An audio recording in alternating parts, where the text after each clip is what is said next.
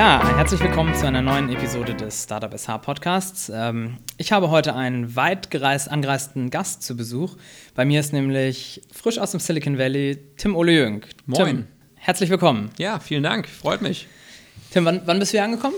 Ich bin äh, letzten Freitagabend gelandet, frisch äh, über Kopenhagen, gut von SAS äh, hergebracht worden und äh, jetzt heute den zweiten Tag im Büro. Wir wollen heute so ein bisschen über dich und deine Tätigkeiten im Northern Germany Innovation Office in San Francisco sprechen. Damit einhergehend natürlich auch darüber, was der Sinn und Zweck des Ganzen eben ist, ähm, über deine Eindrücke und Erfahrungen da drüben. Ähm, ja, wir gucken einfach mal, wo wir so landen. Klingt gut. Bevor wir jetzt ins Thema starten, Tim, äh, bekommst du natürlich auch von mir ein paar Quick and Dirty Fragen, ähm, so zum Aufwärmen. ja, starten wir mal. Tim, Kaffee oder Tee? Kaffee, Büro oder Homeoffice? Homeoffice, SUV oder Kleinwagen? hm, SUV, Apple oder Android? ha, Apple. Hemd oder Hoodie? Ah, uh, äh, äh, äh, naja, Silicon Valley, äh, Hoodie. Okay. Du bist ja nun gebürtiger Schleswig-Holsteiner, in Kiel aufgewachsen, ist das richtig? Stimmt, äh, Russe. In Russe, in ja. Russe, ja. Und dann auch hier zur Schule gegangen. Max-Planck-Schule, genau. Waldorfschule vier Jahre und dann äh, später aber zur fünften Klasse an die, an die MPS, genau. Ähm, nun hast du ja mittlerweile deinen Lebensmittelpunkt in die USA verlagert. Kannst du ein bisschen was dazu sagen, wie es dazu kam? Klar, also ich bin 2014 in die USA gezogen. Ähm, ich habe mir tatsächlich früher in der Schulzeit eigentlich nie vorstellen können. Ähm, also ich hatte nie den, den Wunsch, irgendwie ins Ausland zu ziehen, mal von so einem Schüleraustausch abgesehen. Was dann aber passiert ist, ich habe, ähm, seit ich recht, recht klein bin, immer äh, Kieler Knabenchor beispielsweise gesungen und habe mit vier Freunden gemeinsam 2007 eine A Cappella-Gruppe hier in Kiel gegründet, nur wir. Und ähm, das ist so semi-professionell geworden. Und ähm, habe dann, als ich im Studium in Greifswald war, ich habe Politik- und Kommunikationswissenschaften da studiert, äh, im dritten Jahr plötzlich einen Anruf bekommen von einer professionellen A Cappella-Gruppe aus Hannover, die gerade einen neuen fünften Mann suchten und mich kannten von verschiedenen, ähm, äh, wie sagt man, also Konzerten oder, oder Festivals. Und äh, ich bin zum Vorsingen gegangen, bin da durch die Castingrunden durchgerutscht und tatsächlich bekam ich nachher das Angebot. Und das war eine so spannende, ein so spannendes Angebot, dass ich nicht Nein sagen wollte. Und als ich diesen Job angenommen habe, bin ich auch mit der Gruppe mindestens einmal im Monat in den USA gewesen, auf Tour. Und so habe ich die USA sehr gut kennengelernt. Und ich habe mir irgendwie von Anfang an, ich bin dort gelandet, ich weiß, meine, einer meiner ersten Besuche war in Grand Rapids, Michigan. Also nun nicht unbedingt die Met- Metropole der USA, aber irgendwie die Atmosphäre hat mich fasziniert. Und das hat nie wieder aufgehört. Und ich habe dann auch durch die Gruppe, war mir viel an College-Campussen unterwegs und ähm, als ich nach zwei Jahren dann den Entschluss gefasst hat, die Gruppe zu verlassen, dachte ich mir, Mensch, USA, das war schon irgendwie klasse. Ich wollte auch gerne auch dann Master machen sowieso, wollte einen Wirtschaftsmaster machen.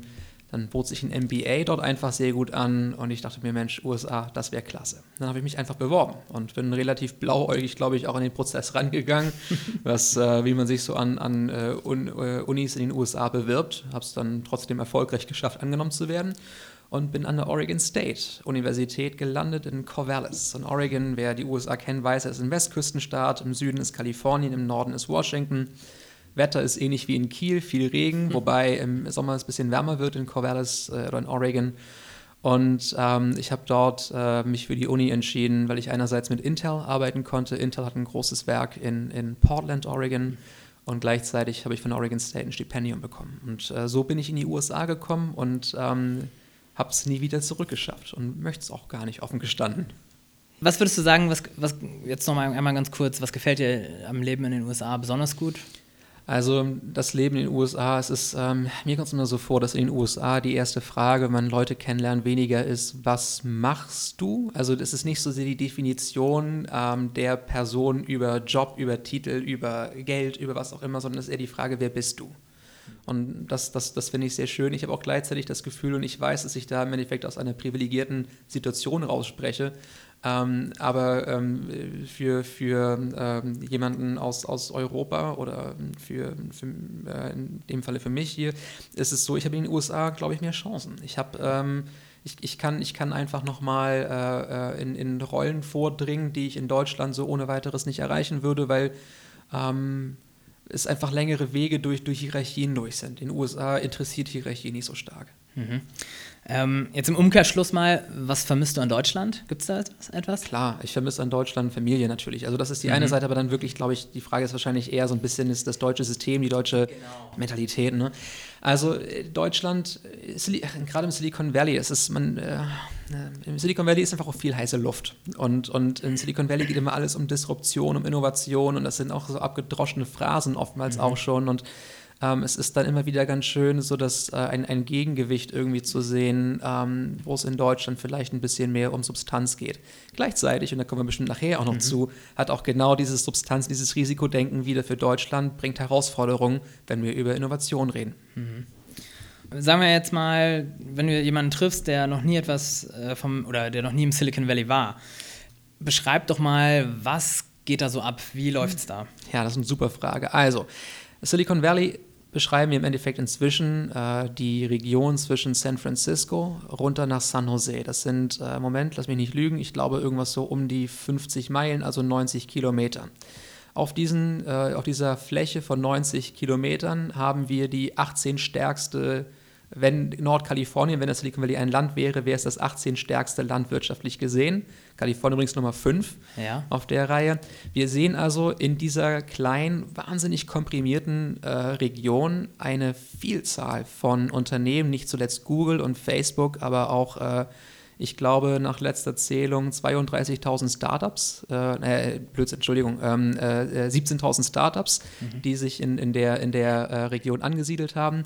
Äh, es ist ähm, geprägt durch einerseits natürlich die Tech-Jobs, es ist geprägt durch Universitäten wie Berkeley oder Stanford, es ist geprägt durch, durch äh, die Venture-Kapital-Szene und es ist eine, eine Region, in der einfach, es ist, es ist, eine, es ist ein, ein, ein Ökosystem, es mhm. ist ein Hotspot für Innovation.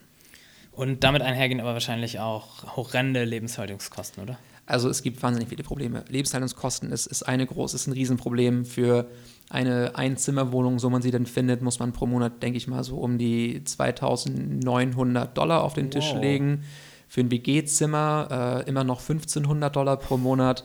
Ähm, es ist also im Haus zu kaufen, muss man auf jeden Fall, kann man nicht unter 1,2 Millionen anfangen, äh, was, was zu finden und dann bitte auch nur äh, Cash bezahlt und nicht über ein äh, Bank, Bankdarlehen. Also äh, gleichzeitig haben wir eine unfassbar hohe Obdachlosigkeit. Wir haben einen, äh, 35.000 Obdachlose im Silicon Valley. Mhm. Wir haben eine unfassbar große soziale Ungleichheit im Silicon Valley. Das sind alles Dinge, die man sich als Europäer gar nicht so vorstellen kann und auch nicht vorstellen möchte. Mhm.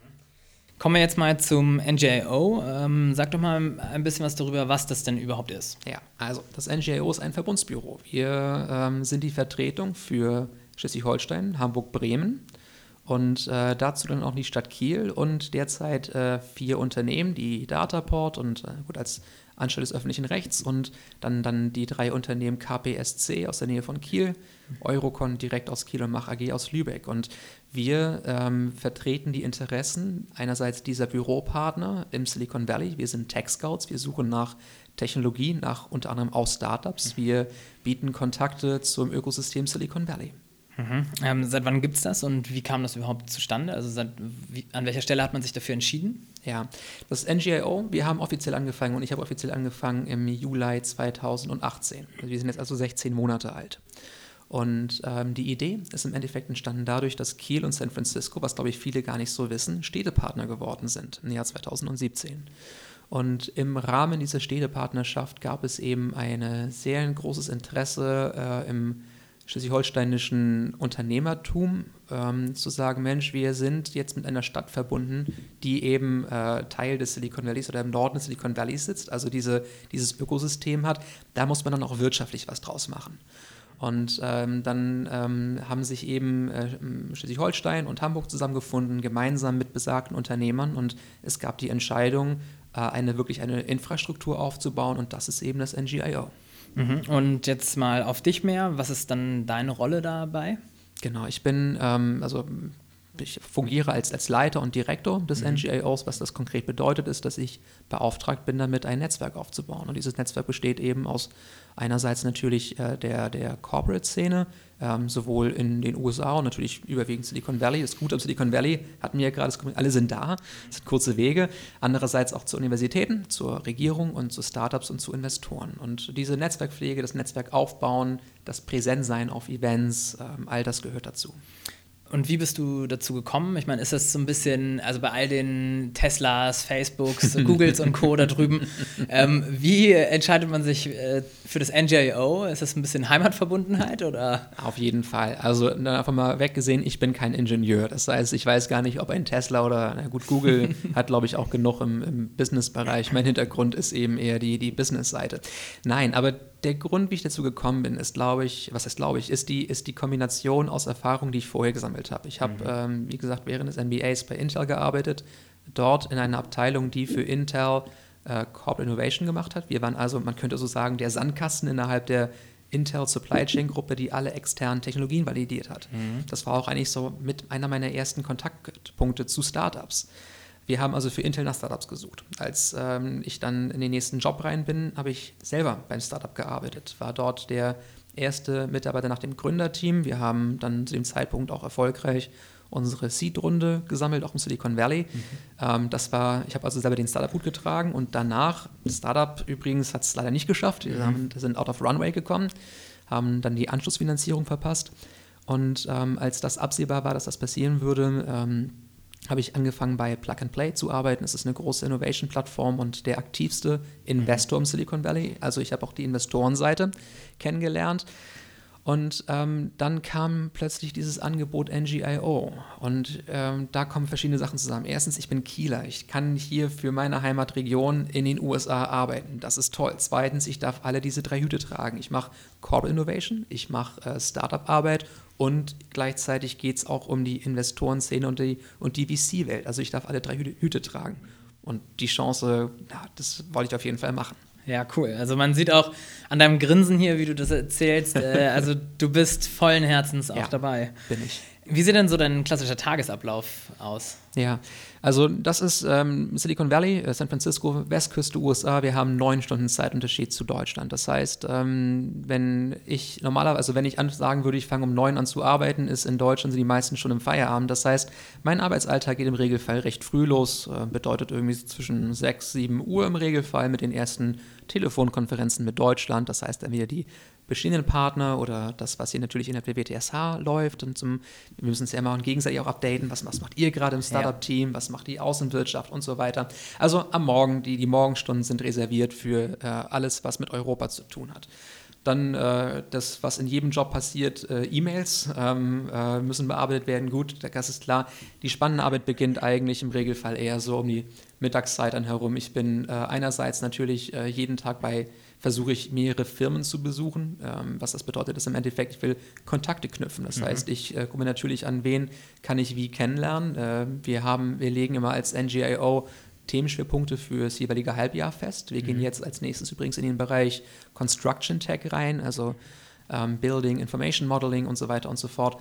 Ähm, und natürlich bin ich dann schon seit längerer Zeit im Vorbereiten von äh, dem Kontakt herstellen zu Keyplayern in dem Bereich. Und Keyplayer immer, wie gesagt, Universitäten, Corporates, Startups, Investoren. Diese Pflege, dieses Kontakten, diese äh, projektbezogene Arbeit passiert über den Tag verteilt und am Abend bin ich im Regelfall noch bei ein, zwei Events, mhm. ähm, entweder Pitch-Events oder, oder diese ja, Open-Mic-Sessions oder wie nennt man das? Net Netzwerking, ne ja. Networking, Netzwerken. Äh, das passiert am Abend. Du nanntest das Stichwort Plug and Play. Ähm, du hast selber dort gearbeitet. Äh, jetzt hat Schleswig-Holstein eben auch eine Kooperation mit Plug and Play. Ähm, kannst du uns einmal kurz erklären, was Plug and Play überhaupt ist? Plug and Play ist eine Global Innovation Platform. Was das bedeutet, ist, dass Plug and Play eine Art Matchmaker ist. Eine Art Tinder, könnte man, glaube ich, sagen. und auf der einen Seite bei Plug and Play haben wir ein äh, sehr großes Partnernetzwerk. Ich, als ich aufgehört habe, hatte Plug and Play, glaube ich, so um die 300 Corporate Partner, das ist so die Größenordnung aus Deutschland, das ist auch noch die, mit denen ich gearbeitet habe, wie Mediamarkt Saturn, Daimler, Bosch, Porsche, Henkel, ähm, Alibaba in China, Amazon in den USA, also die, die großen Corporates, die ähm, alle Plug and Play nutzen, um Startups zu finden und um ihre Innovationsstrategie voranzubringen. Und Plug and Play sitzt jetzt als Netzwerk am Mittelpunkt. Auf der einen Seite erfahren sie von ihren Corporate-Partnern, was, wo der Schuh drückt, die Pain mhm. Points. Diese Pain Points äh, nutzen sie dann, um Startups weltweit zu sourcen, mhm. zu scouten, auszuwählen ähm, die dann in ein Accelerator-Programm reingebracht werden. Dort übrigens, und wer sich mit Accelerator-Programmen auskennt, inzwischen ändert sich das auch ganz stark, ähm, was Plug and Play mal ursprünglich ausgezeichnet hat, was inzwischen auch viele andere machen. Allerdings ist das Plug and Play keine Equity abnimmt für so ein Programm. Und das ist für uns natürlich eine, eine, gute Sache. Erstmal gleichzeitig äh, kann Plug and Play dann innerhalb dieser drei Monate, die so ein Accelerator läuft, ähm, Plug and Play stellt oder bringt zu in diesen drei Monaten äh, je nach Industrie irgendwie zwischen sieben bis 16 Firmen äh, mit dem jeweiligen Startup zusammen. Ist also eine Funktion des Business Developments. Und Plug and Play ähm, ist selber nicht in Pilotprojekten beteiligt, aber kriegt jetzt ja von allen Seiten wieder Feedback. Das heißt, wenn wir beispielsweise, Plug and Play hat beispielsweise vielleicht fünf Startups aus dem Bereich äh, Natural Language Processing, alle werden erstmal aufgenommen und Plug and Play bekommt jetzt mit, von diesen fünf Startups gibt es ein Startup, was die gesamte Aufmerksamkeit der Corporates bekommt. Ähm, das ist für Plug and Play natürlich ein starkes Zeichen, dass da irgendwas Besonderes sein muss und Plug and Play wird versuchen, in das eine Startup zu investieren. Also ein Teil der Due Diligence wird outgesourced an die, an die Corporate Partner und gleichzeitig schafft es Plug and Play dadurch, ein Portfolio aufzubauen, was ja, tried and tested ist. Also ähm, äh, Best Practices austauschen kann und diese Verbindung herstellt. Mhm. Jetzt lass uns mal etwas mehr auf die Startup-Szene an sich eingehen. Ähm, wie siehst du deutsche Startups im Vergleich zu den amerikanischen? Naja, also die, die Startups an und für sich, glaube ich, muss das mal sagen, äh, schlaue Leute oder Gründerpersönlichkeiten haben wir in Deutschland wie in den USA. Ich glaube, dass ähm, in, in, Deutschland haben wir das Problem, dass die, dass die Infrastruktur für Startups äh, und auch die, die rechtliche, äh, rechtlichen Hürden oder die Steine, die im so in den Weg gelegt werden, viel zu hoch sind was es schwierig macht für, als, als, äh, für, für, eine, für einen deutschen Entrepreneur ähm, zu gründen. Das ist in den USA sicherlich anders.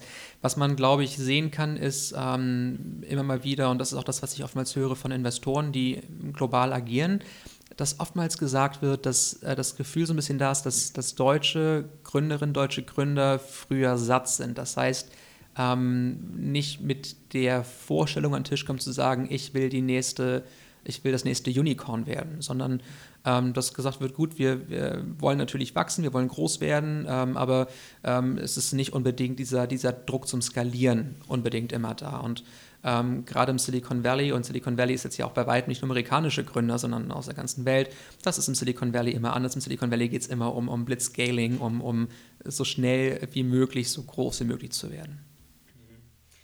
Nun waren ja schon einige norddeutsche Startups eben im Silicon Valley, ja. ähm, unter anderem auch bei Plug and Play im Accelerator. Ähm, wenn wir jetzt mal überhaupt die Startups angucken, die diesen Schritt gewagt haben, ähm, was kannst du zu deren Entwicklung sagen, beziehungsweise welchen Mehrwert können die Startups aus dieser ganzen Region und aus diesem Gründungsökosystem drüben einfach ziehen? Ja, also zur Entwicklung kann ich, glaube ich, gar nicht viel sagen, denn das, das ist eine Sache, die man, mhm. glaube ich, die Gründer fragen müsste und ähm, wahrscheinlich würde man auch da natürlich viele verschiedene Antworten bekommen. Ich glaube aber, es ist, es ist toll, dass diese Startups da waren und ich hoffe, dass äh, sich auch äh, alle, wenn, äh, wenn nicht alle, dann zumindest äh, die meisten dazu entschließen werden, auch weiterhin ähm, die Kontakte, die sie jetzt in diesen drei Monaten geknüpft haben, weiter aufrechtzuerhalten.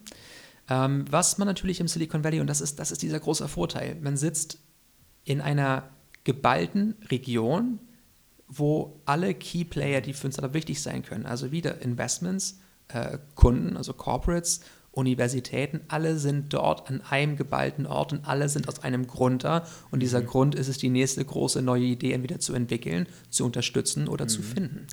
Und ähm, äh, im Endeffekt, es reicht nicht aus, und das ist auch etwas, ähm, was dann eher in Richtung der, der alteingesessenen Unternehmen, ob nun in Deutschland oder woanders geht, es reicht nicht aus, einmal ins Valley zu kommen und zu mhm. sagen, so jetzt habe ich das Silicon Valley gesehen, ich gehe wieder zurück und falle in alte Muster rein. Nein, es geht wie eigentlich in allem Leben immer um Relationship Building und um mhm. Kontinuität. Und deswegen auch meine, Hoffnung, dass die Startups auch äh, das nutzen werden, ähm, die, die Kontakte, die sie jetzt geknüpft haben, zu vertiefen. Und man hat ja oftmals, oftmals sagt man ja, äh, das erste Startup wird im Regelfall nicht funktionieren. Man gründet ein zweites Mal, scheitert auch dann und nach dem dritten Mal hat man schon so viele Fehler gemacht, dass man die zu verhindern weiß im Regelfall. Also diese, diese Serial Entrepreneurs. Und ich, ich würde mir einfach so sehr wünschen, dass, dass äh, alles aus Essens natürlich erfolgreich sind, die jetzt da waren und auch wenn sie nicht erfolgreich sind, trotzdem dranbleiben. Ja, also genau das, ähm, dieses Mindset, was du jetzt damit angesprochen hast, oder einfach die Mentalität der Startups und Gründerinnen und Gründer, das haben wir jetzt auf der einen Seite, aber was würdest du sagen, die Investoren, wie ist deren Mindset?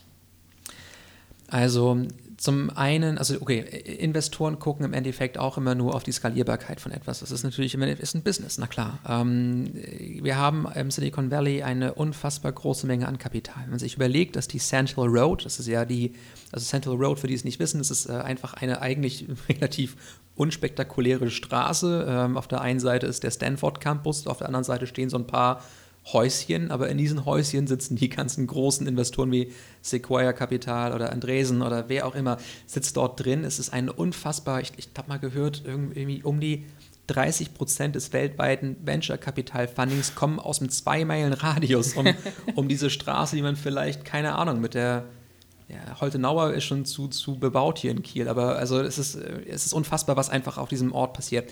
Investoren gucken natürlich da drin, ähm, äh, gucken, gucken im Endeffekt nach, nach Wachstumspotenzial, also Scaling. Und äh, man sieht es jetzt ja auch immer wieder mit, mit WeWork, was gescheitert ist. Äh, Uber, gut, die sind jetzt äh, public und die Aktie, der Aktie geht es nicht so gut. Also äh, Silicon Valley verbrennt auch oftmals viel Geld, aber im Endeffekt ist ja immer die Wette darauf, dass dann ein so ein riesengroßes Ding bei rumkommt. Und das Mindset ist einfach, und das Mindset übrigens, ähm, Thema Fehlerkultur, was ja äh, mhm. Risikobereitschaft, ähm, Ali Reza Masur, Partner äh, für eine Venture-Firma im Silicon Valley, hat mal gesagt, er wird immer zweimal äh, in einen Gründer investieren. Wenn der Gründer das erste Mal Geld nimmt und scheitert, will er nicht, dass er nächstes Mal ähm, könnte man jetzt in Deutschland man sagen, naja, nee, jetzt habe ich schon Geld versenkt, ich gehe kein Geld mehr. Er sagt mhm. jetzt erst recht, denn ansonsten geht er zum nächsten Venture-Kapitalisten, holt sich da das Geld und macht die gleichen Fehler nicht nochmal und ist dann erfolgreich. Mhm. Also immer zweimal investieren, mindestens. Und ich glaube, das beschreibt ganz gut die Mentalität von der Investorenseite. Ja, da geht natürlich auch ein Gruß vielleicht an unsere Business Angels hier. Ähm, übrigens, da, dazu ganz kurz, ist jetzt auch wieder Said Amidi, also CEO Plug and Play, der beschreibt seinen Investitionsansatz als Spray and Pray. Ja. Und sagt also, ich schmeiß Geld in Richtung Startups mhm. und ich hoffe, dass was zurückkommt. Ist bei ihm gekommen, Plug and Play inzwischen, glaube ich, ich glaube, zehn Unicorns im Portfolio. Jetzt gerade Honey ist letztes Jahr äh, äh von, von äh, äh, PayPal für drei Milliarden gekauft worden. Also dieses Spray and Pray kann funktionieren. So, was würdest du sagen, wie sind denn, wenn jetzt ein deutsches Startup darüber geht, ähm, wie ist so die Resonanz auf amerikanischer Seite? Werden deutsche Startups gerne mit offenen Armen begrüßt oder ähm, ja, was ist da so, kannst du dazu was sagen? Startups sind Startups. Das Silicon mhm. Valley macht, glaube ich, macht keine Unterschiede, ob das ein Startup aus, aus äh, Madagaskar, aus Deutschland, mhm. aus Russland, aus äh, China, aus den USA ist. Das Einzige, was man sagen muss, man darf sich nicht vorstellen und äh, man darf sich nicht vorstellen, dass man jetzt in Silicon Valley kommt und sofort Geld bekommt. Das Silicon Valley wird nie in Firmen, also na, nie ist ein starkes Wort, aber in 99,9 Prozent der Fälle wird eine äh, Venture-Kapital-Firma nicht in eine Firma investieren, die nicht in den USA als Firma auch registriert ist. Mhm. Das heißt, ich muss mir auch als Gründerin oder als Gründer klar sein, wenn ich in, sagen wir mal in Kiel ein Startup gründe und ich äh, möchte gerne in die USA gehen, ich muss dann erstmal auch eine US-Firma gründen. Mhm. Und mit der kann ich dann versuchen, natürlich zu raisen. Ähm, das muss man sich bewusst machen, aber ansonsten glaube ich, dass Silicon Valley geht erstmal, es geht um die Idee, es geht nicht darum, wo man herkommt. Kannst du, kannst uns einmal so aus deiner Sicht sagen, was müssen Startups konkret mitbringen und wie müssen sie sich darauf vorbereiten? Oder fragen wir es anders, ähm, woran merkt ein Startup jetzt hier in Deutschland, dass es bereit ist für Silicon Valley? Okay, also zum, zum Thema bereit für Silicon Valley, ich, es geht einfach, äh, also Silicon Valley ist ja auch nur eines der Innovationszentren in den USA. Man kann auch genauso gut nach Boston gehen. Mhm. Man muss sich also erstens angucken, wo passt mein Produkt hin, was ich als Startup habe. Wenn ich in den Bereich ähm, Software reingehe, ähm, bietet sich Silicon Valley hervorragend an. Wenn ich aber Medizintechnik mhm. mache, will ich eher nach Boston gehen. Wenn ich Cleantech mache, will ich vielleicht eher in Richtung San Diego. Ähm, also einerseits ähm, erstmal die Frage stellen, was wollen wir nicht genau erreichen? Und ich glaube generell die Frage, was, was wollen wir? Wollen wir Nummer eins, ähm, wollen, wollen wir Kontakt, also wollen wir, wollen wir raisen? Wollen wir mehr Geld haben? Ähm, dann ist auch die Frage, wie gesagt, möchten wir dafür eine US-Firma werden?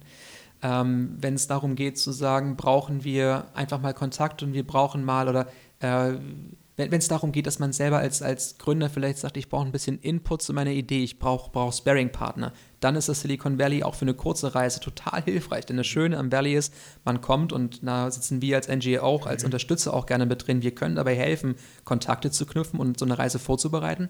Ähm, und einfach mal sich für eine Stunde mit Leuten hinsetzen, die vielleicht selber schon drei, vier Mal gegründet haben und mal einfach ihren Lebensweg, ihre Sichtweise auf mein Produkt vielleicht mir geben können.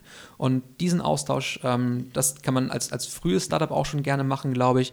Aber ich glaube, ganz allgemein gesehen, dass es nicht für jedes Startup der richtige Weg ist, ins Silicon Valley zu gehen. Ähm, und jetzt einmal so zum Prozess, äh, wenn jetzt ein Startup entschieden hat, okay, wir möchten da ins Valley gehen, ähm, dann können sich die Startups eben direkt an dich wenden? Oder wie ist das ja, so genau. der Prozess? Also ich muss, glaube ich, zumal sagen, also ich, ich bin, ich habe, wie gesagt, sehr Startup gearbeitet, Startups äh, und dieses äh, Unternehmertum und Entrepreneurship hat einfach einen riesengroßen Platz in meinem Herzen und ich möchte das gerne so gut ich kann bei jedem unterstützen. Gleichzeitig ähm, bieten, decken wir als NGAO ja auch noch ein, ein zwei, mhm. drei bis zehn andere Bereiche ab was ich anbieten kann und immer gerne mache. Ich habe äh, Christine Asmussen, meine Kollegin, die hier in Kiel sitzt, ähm, jedes Startup, was interessiert ist, ähm, mal zu, äh, für eine halbe Stunde sich mal darüber auszutauschen, was könnte es insbesondere im Silicon Valley für uns geben, kann sich gerne an äh, Christine oder mich wenden. Ich glaube, unsere E-Mail-Adressen sind auf der Seite inno-north.com zu finden. Stelle ich auch sonst nochmal Stellst du mal zur Verfügung, ganz genau. Ähm, dann, und dann gucken wir uns dann bitte mal, gerne mal ein Pitch-Deck rüberschicken, das gucken wir uns an.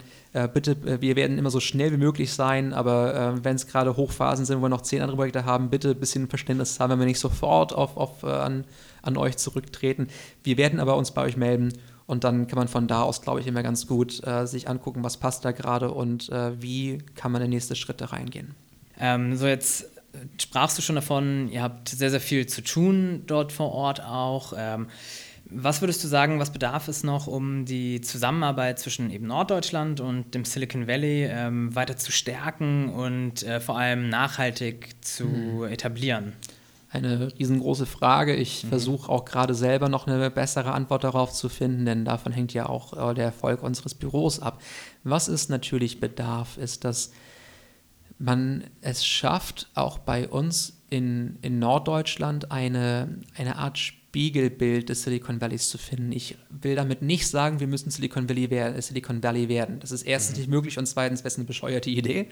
Aber wir brauchen, wir brauchen eine, eine Infrastruktur, ein Ökosystem, wo wir kurze Wege haben, und zwar kurze Wege zwischen Firmen. Und da, glaube ich, muss die Wirtschaft oder kann die Wirtschaft noch viel mehr tun, die sich anbieten als, als ähm, als Sparring-Partner für, für Startups und unkompliziert ähm, Pilotprojekte, Proof of Concepts mit den Startups durchführen, auch wenn sie vielleicht selber von Anfang an schon wissen, dass diese Lösung, die das da mitbringt, vielleicht überhaupt gar nicht die, die äh, goldene, äh, die silberne Kugel ist oder wie auch immer, aber einfach um einerseits die Business-Erfahrung mit Startups zu teilen, andererseits intern in den Firmen äh, Kulturwandel einzuführen, dahingehend, dass man agiler und schneller äh, äh, arbeitet und, und sich traut, neue Wege zu gehen, von denen man vielleicht zu Anfang gar nicht glaubt, dass das überhaupt was bringen kann. Denn was das Silicon Valley immer wieder beweist, ist, dass aus, aus äh, Ideen, wo alle zu Anfang sagen, es ist ja Schwachsinn, nachher die ganz großen Geschichten entstehen. Ne?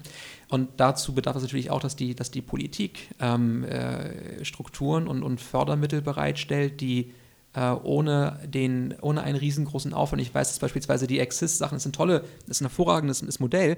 Gleichzeitig auch da ist, ist der Bewerbungsaufwand, wenn man sich einfach die Anzahl der äh, Seiten anguckt, ähm, äh, es ist immer noch recht viel. Und wenn man es schafft, man muss, glaube ich, an allen Seiten, alle Seiten müssen sich arbeiten zu gucken, wie können wir noch, noch Hürden senken. Und was würdest du sagen, was können wir Norddeutsche vom Silicon Valley lernen? Oder andersrum, kann das Silicon Valley auch noch was von uns lernen?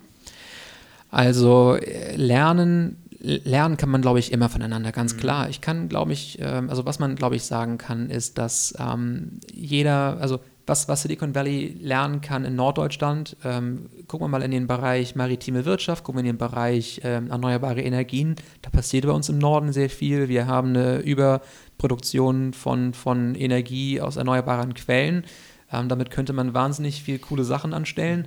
Ähm, da wieder natürlich ist, äh, wir haben die Reallabore auf der einen Seite, das ist klasse. Andererseits ist es für die breite Masse oftmals nicht möglich, wenn man sich überlegt, durch die EEG-Umlage und so weiter und so fort, dass äh, grüner Strom eigentlich viel zu teuer ist.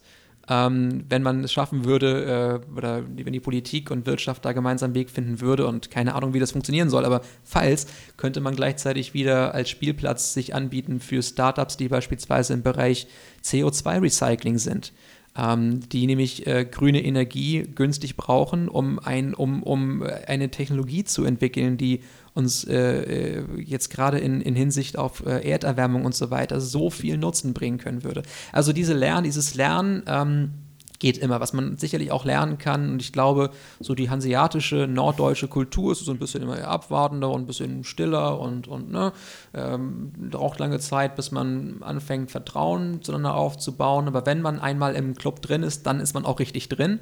Äh, Silicon Valley ist immer sofort von Anfang an äh, äh, diese, diese Offenheit einfach sofort da. Das wäre etwas, was ich mir sehr wünschen würde für Deutschland. Ich glaube auch, was wir uns vom Silicon Valley, und ich will nicht sagen, dass das immer alles total toll funktionierte, aber Silicon Valley im Hinsicht auf äh, Vielfalt, auf Diversität ist besser als Deutschland. Und ich glaube, dass auch die Vielfalt von, von, von Gründerpersönlichkeiten, also von, von Herkunft, von gelebten Erfahrungen, ähm, was das betrifft. Das ist, das ist äh, glaube ich, einer der Gründe, warum das Silicon Valley so erfolgreich ist und warum so viele erfolgreiche, erfolgreiche Startups von dort kommen. Ich glaube, auch das ist etwas, was man äh, aus deutscher Sicht vom Silicon Valley lernen kann. Was man dann, glaube ich, wiederum lernen kann von Silicon Valley aus, aus Deutschland heraus, ist, ähm, die Frage nach, äh, naja, sozialer Verträglichkeit von so einem Produkt und dass man ähm, ich, äh, dass, man, dass man über das Blitzscaling hinaus sich, glaube ich, auch von Anfang an als Firma Gedanken machen sollte, Moment mal, was ist hier eigentlich die, was, was, was ist hier eigentlich die, die Auswirkung, eine potenzielle Auswirkung meines Produkts. Und ich glaube, dass, dass, dieses, dass dieses Bewusstsein in Deutschland äh, stärker ausgeprägt ist als im Silicon Valley. Bevor wir jetzt gleich zum Ende kommen, würde ich dich bitten, noch einmal ganz kurz so in ein paar Stichworten einfach zu nennen, ähm, was deine Tipps für Startups sind, um im Silicon Valley jetzt durchzustarten. Also, man braucht als, genau, äh, Tipps im Silicon Valley, ähm, zum, zum einen ähm, Pitch Deck mit so vielen Leuten wie möglich teilen, so viel Feedback wie möglich zur Präsentation zu bekommen, ähm, dran arbeiten, dieses, dieses Storytelling, äh, also das, das, das Thema Storytelling ist im Silicon Valley einfach wahnsinnig wichtig und muss geübt werden. Mhm. Ähm, das vorbereiten. Zweitens, ähm, wenn man ins Silicon Valley kommt, ähm, ich, äh, ich habe gerade im, im Kopf äh, Hanna-Marie Asmussen, ähm, eine, eine Gründerin von einem äh, Unternehmen Localize aus Hamburg. Und ähm, Hanna kam jetzt gerade in Silicon Valley und sagte, naja gut, ich bin jetzt für drei, vier Wochen hier. Ich habe mich in der ranzigsten Airbnb-Bude eingemietet, die ich nur haben kann, weil ich gebe jeden anderen Euro lieber auf mein Startup aus.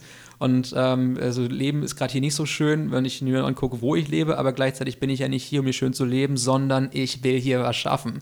Und ich glaube, wenn, wenn ich glaube, dass, also ich, ich glaube, sie, sie und ihr Team von Localize äh, haben alles, was sie brauchen, um erfolgreich zu sein. Es ist, also man, man braucht, glaube ich, so eine gewisse äh, äh, Alternativlosigkeit. Man muss, man muss 110 Prozent dabei sein und ähm, alles andere hinten anstellen. Wenn man bereit ist, das zu tun, wenn man glaubt, dass also wenn der USA-Markt für ihn interessant ist, ähm, wenn man diese Kompromisslosigkeit besitzt, das ist das, was man braucht. Und ansonsten Offenheit, man muss, man muss äh, Introvertierte ähm, äh, müssen lernen, extrovertiert zu sein.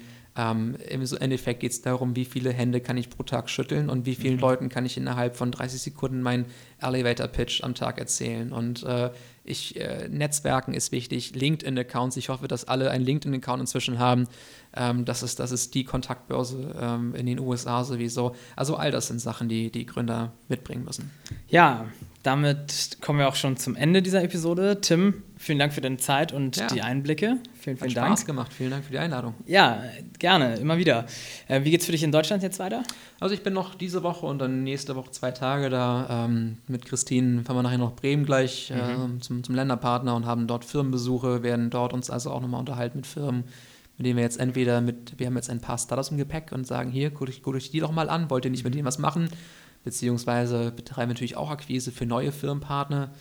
Ähm, ja, dann sind wir noch in Hamburg, dann sind wir hier noch im Raum um Kiel und, und Husum unterwegs. Also spannend bleibt's und langweilig wird's nicht. Also demnach auch nicht pünktlich zum Super Bowl zurück?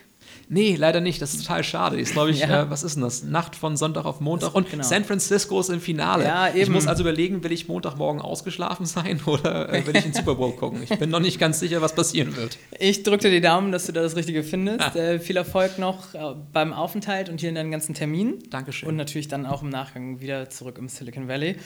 Ja, liebe Hörerinnen und Hörer, ähm, wenn ihr nun mit dem Gedanken spielt, mit eurem Startup ins Silicon Valley zu gehen, ähm, dann könnt ihr euch gerne bei Tim, bei mir oder bei Christine hier aus der WTSH melden. Ähm, vielen Dank, dass ihr reingehört habt. Ich freue mich natürlich, wenn ihr auch das nächste Mal wieder reinhört. Bis dahin, macht's gut.